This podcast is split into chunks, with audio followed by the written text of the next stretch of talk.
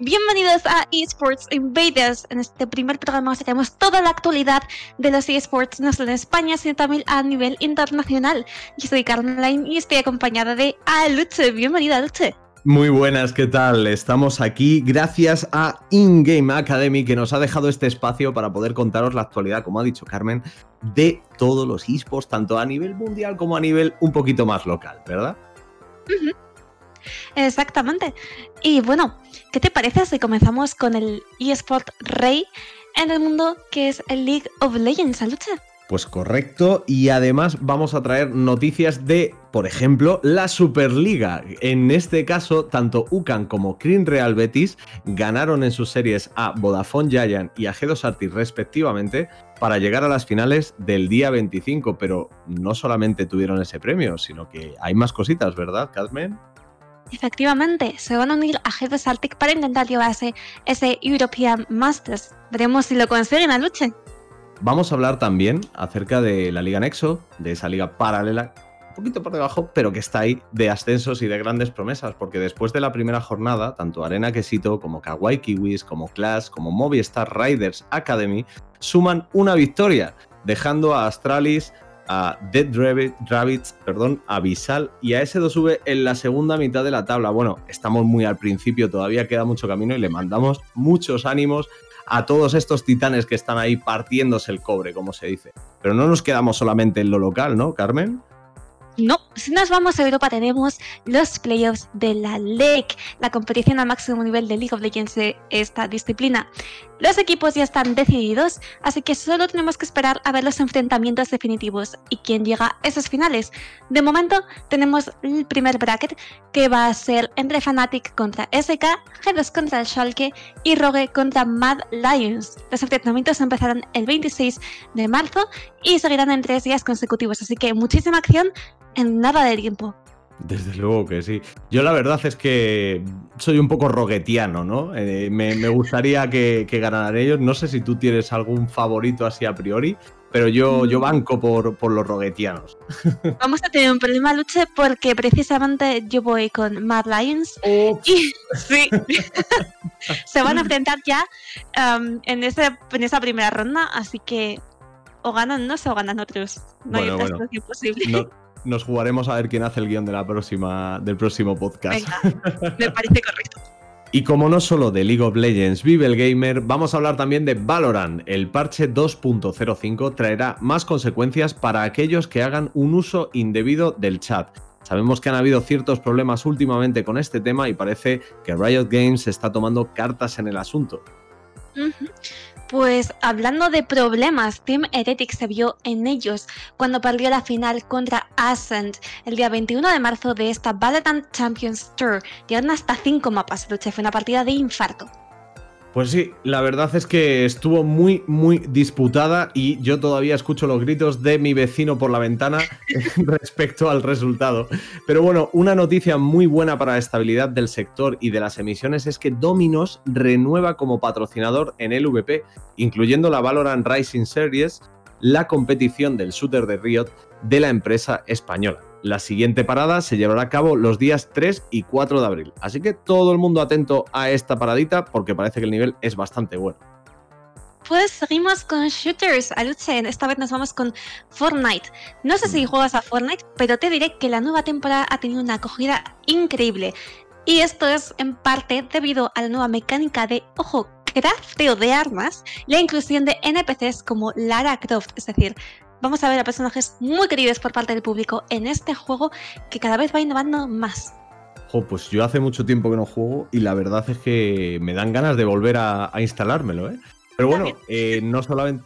Perdón, perdón, dime que a mí, también me apetece volver a. Ah, vale, vale, pues tenemos que quedar ahí para echar unos cuantos o para que me enseñes un poco porque soy malísimo, ¿vale? Pero no, te iba a decir que eh, estamos los casuals y luego está la gente en el competitivo. Y en cuanto a competitivo, la Fortnite Champion Series tuvo lugar el 14 de marzo, siendo comentado por The Gref y con One Gilhen 75, Wei Janis y Ogway 74 como equipo ganador europeo. El trío de la muerte le llamaban por ahí. Y ojo, que se repartieron 20 millones de dólares entre los participantes, premios que han sido obviamente divididos según la región y la clasificación de los equipos. 20 millones de dólares, ¿quién los tuviera? Casi nada. Pero casi nada, efectivamente. Pero bueno, ahí, ahí están felicidades para ellos. Y ojo, porque hemos hablado de Valorant, hemos hablado de Fortnite, nos vamos a ir con el padre de estos juegos, con el CSGO. El Te padre. cuento. El padre, el que sigue ahí manteniéndose a pesar de todo. Mm. Y muy bien, porque te cuento que la Unity Cup de LVP con acceso al clasificatorio de la Blast Premier, que si no lo conocéis es una de las máximas competiciones de CSGO con más repercusión a nivel mundial, comienza el 22 de marzo. Vamos a tener dos partidos con día. Movistar Riders y Golden Gaming van a ser los primeros en enfrentarse y después van a, vamos a tener a Offset y Velos GG. Así que prestad mucha atención porque yo no me lo perdería. Jo, la verdad es que tiene buena pinta. Y bueno, para que no se nos ponga celosón, vamos a hablar de Call of Duty, por supuesto, y para toda la gente que sigue el COD, porque lo que tenemos que destacar en este podcast de hoy es la Master Division de NGL, cuyos actuales líderes son Mavericks, seguidos de Clash y Dark Pirates, o Pirates. No sé cómo es. ¿Cómo es, Carmen? ¿Pirates? ¿Pirates? Pirates. Creo que es Pirates. Sí. Ahí está. Pues nada. que- Sí, sí. Te- no te iba a comentar que la National Gaming League, que nos sigue trayendo competiciones de máximo nivel aquí a, a nuestro país, así que muchísimas gracias por contribuir a ello.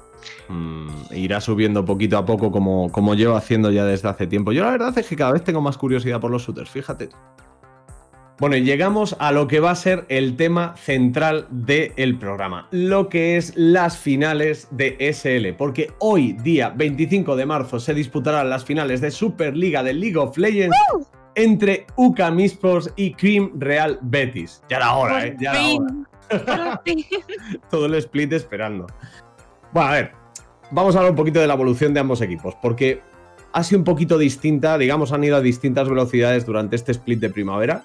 Tenemos el caso de los chicos de UCAM, que pese a una primera parte un tanto más inestable en cuanto a resultados, no en cuanto a equipo en sí, pues centraron sus energías en mejorar y vaya si lo consiguieron, ahí están en la final.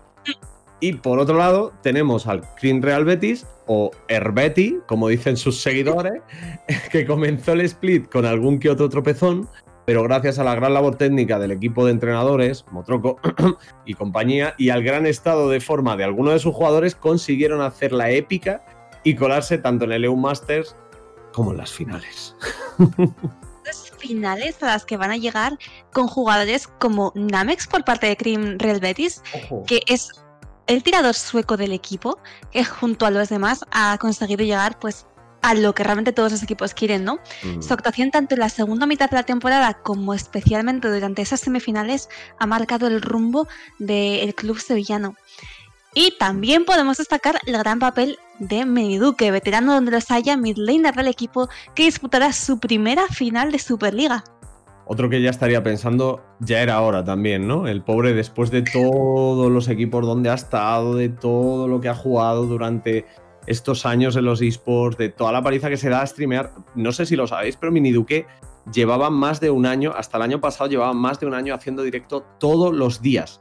O sea, eso es trabajo y constancia y esto es el premio, yo creo, a la constancia, ¿no? Sí, sí, una pasada. Eh, por parte de Ducan también hay cositas, ¿eh? Por parte de Ducan también tenemos un jungla bastante perrón, como dicen hoy en día. Hades, que el jungla hola- holandés, ¿verdad, papá? El jungla holandés, perdón, que ha deslumbrado durante la temporada con picks como Skarner, ¿no? Con escorpión ahí, con la grúa, tiquití, te pillo, te llevo hacia mi equipo, debajo de la torre, pum, de aquí no sales, ¿no?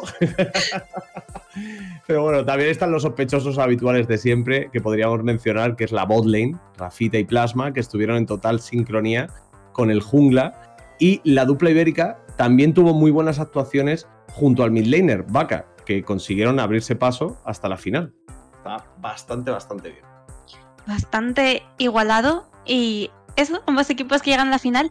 Pero hay una cosa de la que tenemos que hablar a Luche. El que, el que, el Y que, es el que. que, cuento, no podemos olvidar las interacciones de los CEOs. Ah, sí. Porque tanto Marco Murao, que es CEO de UCAM, como Diego Soro, que es CEO de Cream Real Betis, cada final de partida se dejaban un mensajito vía Twitter para disfrute de la comunidad de League of Legends. Y como punto importante tenemos que destacar que el tono de estas conversaciones era muy bueno, de buen rollo Mm, y mm. de competitividad sana. Así que. Nada, mola mucho, mola mucho echarles un vistazo eh, a las timelines y ver un poquito esa comunicación que llevan cada vez que uno perdía un partido. Vaya, parece que alguien ha perdido, ¿no? En plan ese tipo de, coñitas entre ellos. Yo creo que está muy bien, ¿no? Que da un ejemplo muy bueno el hecho de, de que los propios CEOs de los equipos se tomen esto como lo que es, como una competición justa entre equipos de profesionales que van a partirse el cobre y que quiten un poquito de hierro a esas comunicaciones tan serias a veces o tan corporativas, que le quitan como un poco de humanidad a todo esto, ¿no? Mola mucho cómo se ver cómo se meten entre ellos y la confianza que tienen y que luego a lo mejor una semana después te suben una foto comiendo juntos, ¿sabes? Que no tiene nada que ver con competitividad y fea o así. Desmitificando un poco esa figura, ¿no? Que puede dar un poco de miedo que parece tan seria, pero como tú comentas, realmente son personas y Mm. se meten pollitas por Twitter, pero al final con- todo con un buen fin, ¿no? Que es lo Sí. importante. Sí, sí, sí, está súper bien. Bueno, a ver, yo tengo mi apuesta en esto, ¿vale? Uy, Yo- uy, Yo tengo, yo tengo a, a un equipo de los dos que para mí es el preferido. No creo que sea a lo mejor el, el mejor en todos los aspectos, pero creo que en esto van a dar la sorpresa y es, como no puede ser de otra manera, Herbeti. Mi Betty. ¡Ole, viva buena Betty! leche, viva ¿eh? Betty! Sí, sí. ¿Qué pasa? ¿Qué pasa?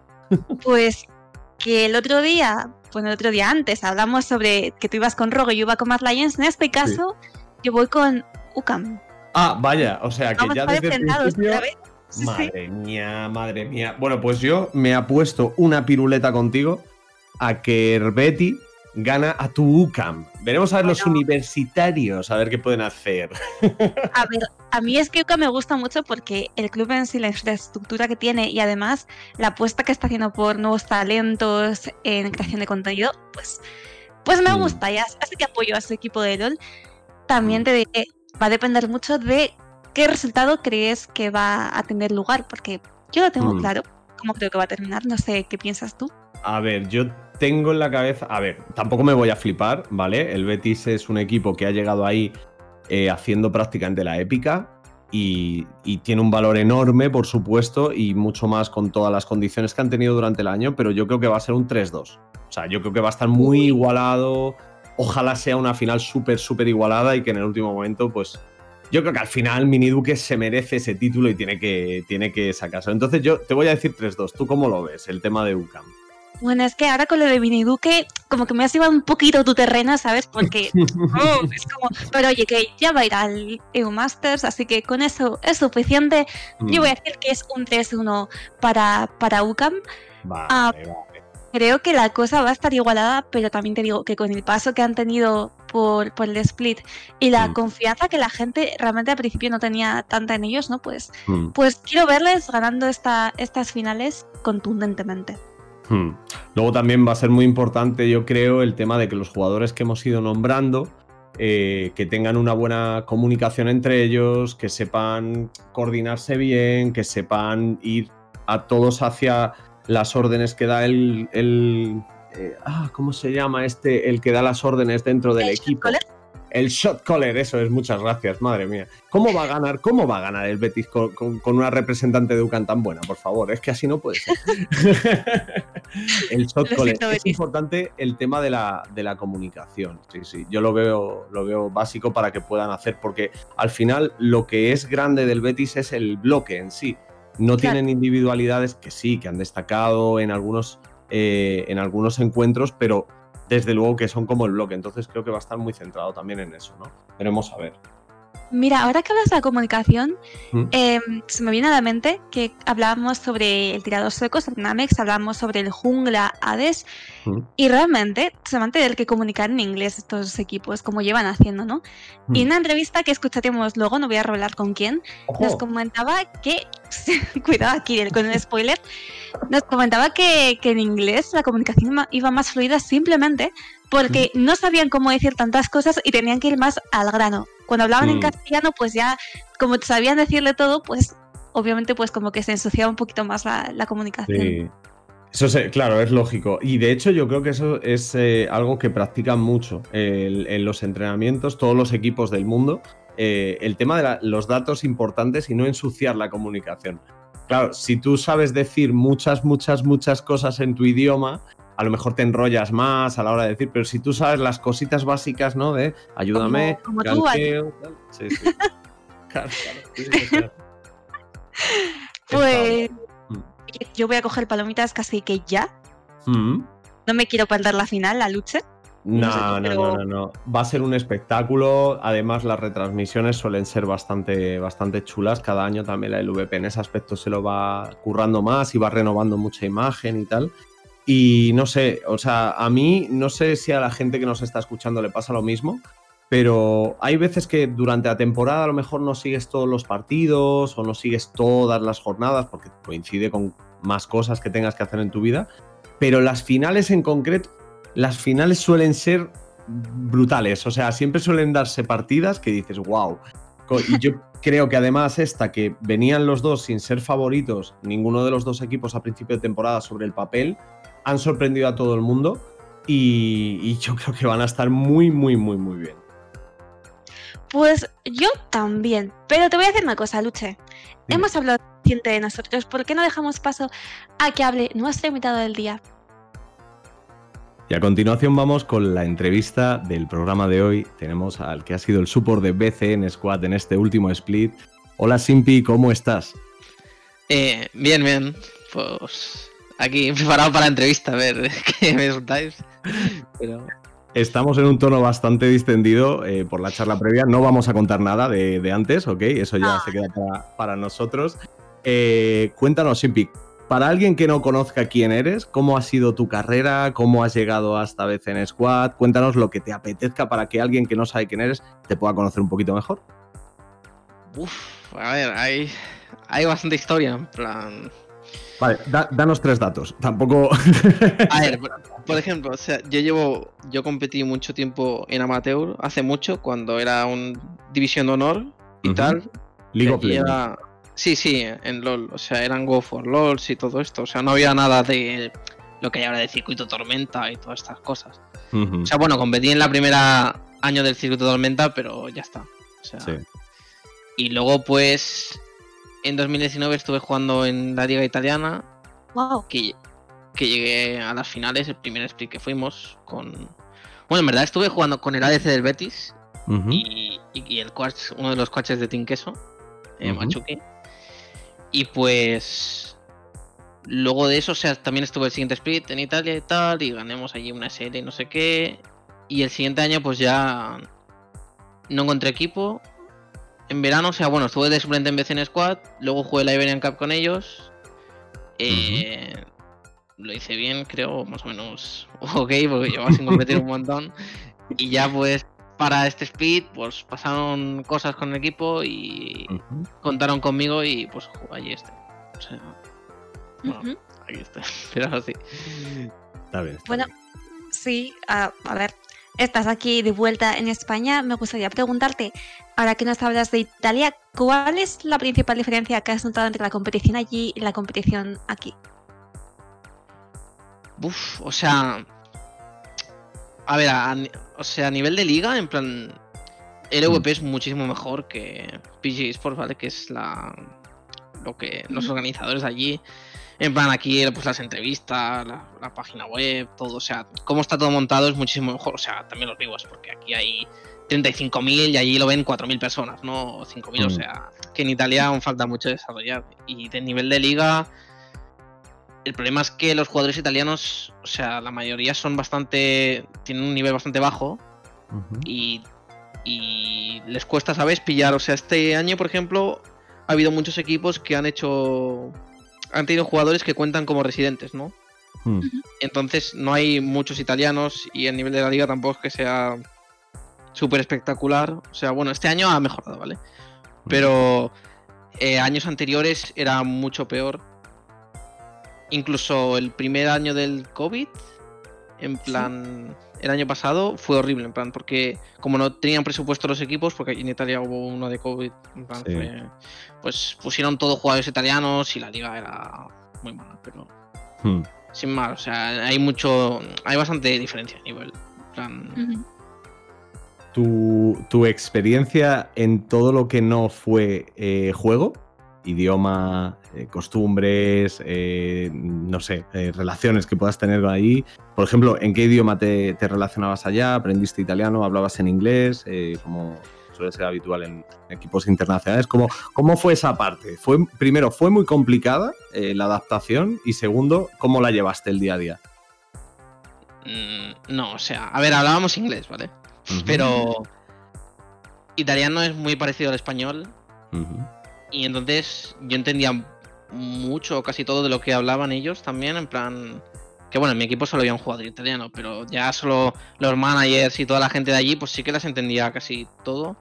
Incluso me esforcé en aprender un poco y sí que, bueno, ahora lo tengo un poco, un poco olvidado, pero sí que sabía algunas cosas y hablar un poco, pero... ¿Te quieres lanzar a algún tipo de, de frase hecha o algo No, así? no. No, que si lo hago mal.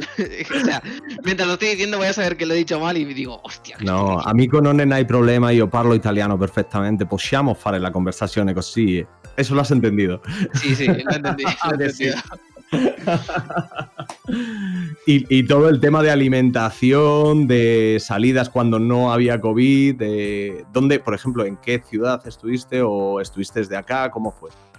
No, estuve en Bérgamo, que está, Mm, bueno, cerca de Milán y tal. Y bueno, como era 2019, pues no, como no había COVID ni nada, pues podías hacer, o sea, Qué bueno. íbamos ahí al castillo que había y no sé, estaba muy bien porque vivíamos en una casa que estaba, entre comillas, lejos de la oficina, ¿no? O sea, teníamos que ir en Mm. coche. Y yo pues le me levantaba por la mañana y iba andando hasta la oficina. Yo que sé, me hacía una caminata de 25 minutos, ¿no? Media hora, pero ya por lo menos pues iba ahí andando con mi luz del sol, no sé qué, pim pam, pillando Sí. con fuerzas el día, ¿no? Llego, me pongo a jugar y iba todo contento, pero... claro, este Split, por ejemplo, he estado todo el... Bueno, aparte de que hay COVID, ¿no? Pero también en casa y no sé qué, y es muy diferente. en plan, La dinámica de cambia el chip de cuando estás en una casa y luego vas a un sitio donde tienes que jugar serio a estar todo el día en tu casa metido y no sé qué, pues cambia mucho. Mm. Claro, es que ahora te toca volver aquí a, a España, como tú comentas, a jugar desde casa. Y mm, entiendo, claro, que se ha afectado al, al rendimiento. ¿Qué expectativas tenías antes de que empezara la Superliga qué perspectiva de futuro tienes ahora que terminado con unos resultados pues que quizás no hayan sido los mejores para el equipo? A ver, cuando empezó la liga, las primeras screens, estábamos, creo, bueno, me acuerdo de hablar con mi top laner y estábamos un poco escépticos de, y decimos, joder, vamos a quedar últimos, ¿no? O lo que sea, en plan. pero, a, a ver, pero es que al principio fue muy mal, pero después de la primera semana de, de liga fuimos mejorando mucho y, y sí que ya vimos que, joder, podíamos entrar en playoffs y nos lo currábamos y tal, pero bueno, tenemos nuestras limitaciones también porque, querías o no, estar en una casa con tus compañeros, vivir con ellos el día a día y todo hace mucho más ser un equipo, ¿no? Y conocer Mm. más a tus compañeros y confías más en ellos o son muchas cosas y también se puede trabajar mejor porque en, en tu tiempo libre pues estás en casa a lo mejor organizas un poco sin querer, ¿no? O tienes cosas que hacer que tus padres te dicen, ah, tienes que hacer esto o tienes que... yo qué sé, yo tengo que ir a veces a casa de mi abuela, ¿no? Porque vive Mm. aquí y, y te- y tengo que ir a verla, pues un montón de cosas, ¿no? Cada uno tiene sus problemas y, Mm. y también me has dicho final de sprint, ¿no? En plan, ¿cómo Sí. me veo? A De, ver, de cara al split y ahora que has terminado, ¿cómo, cómo lo ves? ¿Qué perspectiva tienes? o sea, yo personalmente, para mí, creo que, a ver, sin contar la última semana, porque eso ya, ya no contamos para nada y, y tal. Creo que el split lo he jugado bastante bien, para ser la primera vez que juego en España y eso. Y mirando el nivel de los otros supports, creo que era de tabla media hacia arriba. Y probablemente de los. O el mejor support español o de los mejores, creo que soy. O sea, ahora mismo tampoco creo que haya mucha gente que sea muy buena en. O sea, en español, quiero decir. No en toda la liga, ¿vale? Sino en, en Hmm. ser español. No creo que el rol de soporte está bastante pocho en ser español. Y Mm. Y creo que soy o el mejor o de los mejores. Y. Y eso no sé, en plan. Creo que el siguiente split. A ver qué pasa, porque creo que está chungo, porque hay muchos equipos que van a mantener sus jugadores. Y. Entonces. Depende ya qué quiera hacer BCN Squad, o si hay algún equipo que cambia. Bueno, o sea, sé que alguno cambia, pero no muchos. Mm. Entonces, no sé. Ya se verá, a ver cómo justamente, justamente dentro de, de esto, mirando hacia futuro, ¿cuáles son las cualidades que tú crees que, que tienes de cara a un equipo? Por ejemplo, no sé si eres el soft caller de- del equipo, si desarrollas más dinámicas con el, con el AD Carry, eh, no sé, ¿cómo sería tu juego, por así decirlo? ¿Qué, qué pool de campeones tienes, etcétera? Para que te conozca un poquito la gente. A ver. Yo, shot call, shot call. mm, O sea, no suelo ser un tío que. Todo lo que digo yo va a misa, ¿no? Yo suelo ser más el que calma al equipo cuando están nerviosos. Les digo, vale, eh, calmaos todos, vamos a hacer esto, no sé qué. O sea, soy un poco más de segundo shot caller o que. Sí que hago más calls en, en late de partida, pero soy más que. Tensión controller se llama, creo, o algo así, en plan. Sí. Que les calmo, les digo qué hacer, o sea, también hago calls, pero no 24-7 Ujú. porque me gusta más que el jungla la saga que al principio, que es el que lleva la batuta y eso. Mm. Y Champion Pool, pues no sé, en plan. Juego un montón de campeones raros de magos y cosas así. Mm. Pero, y los engages también me gustan mucho. O sea, después de ese año que jugué en Italia me di cuenta que con campeones de tipo estos, Alistar, Rakan, Leona, bueno, ahora está Rel, ¿no? Mm. Pero con eso siendo support, pues puedes determinar. O sea, puedes cambiar una partida tú solo, ¿no? Si haces un buen engage o haces algo. O rotar por el mapa y. No sé, en plan, mola mucho que tú puedas decidir también cómo va la partida, ¿no? En, en algunos puntos. Y. Por eso me gusta mucho también. Mm. ¿Y qué más? A ver. O sea, también creo que soy. Como que hago piña al equipo. O sea, ya esto no fuera de partida, ¿vale? En plan. Que El soy trabajo un- de vestuario, ¿no? Que se llama. Sí, en plan que me gusta mucho conocer a fondo a mis compañeros y ser amigo suyo, porque creo que. Bueno, se está dando más. fuer- bueno, fuerza no, ¿cómo se llama? lo diría? En plan, sí, importancia últimamente a eso. No tanto solo cómo juegas, sino cómo eres como persona, ¿no? Porque Mm. hay mucha gente que son unos cabrones y cuando fichas al jugador te das cuenta que. Bueno, las malas lenguas también hablan de, de ti, ¿no? Y tal, y se sabe que. cómo eres, ¿no? Pero si eres buena persona o sabes cómo ser un líder eh, fuera del, de la grieta, ¿no? Entonces Mm. tus compañeros van a confiar también en ti. Y si hay más grupo unido, aunque las cosas salgan mal, podéis tirar adelante y no sé, hay muchas cosas. en- pero-. Y Simpi, eh, también, claro, esto del, del grupo es muy importante, como tú comentas. ¿Eso crees que es un factor motivador para ti para seguir compitiendo o uno de los principales factores?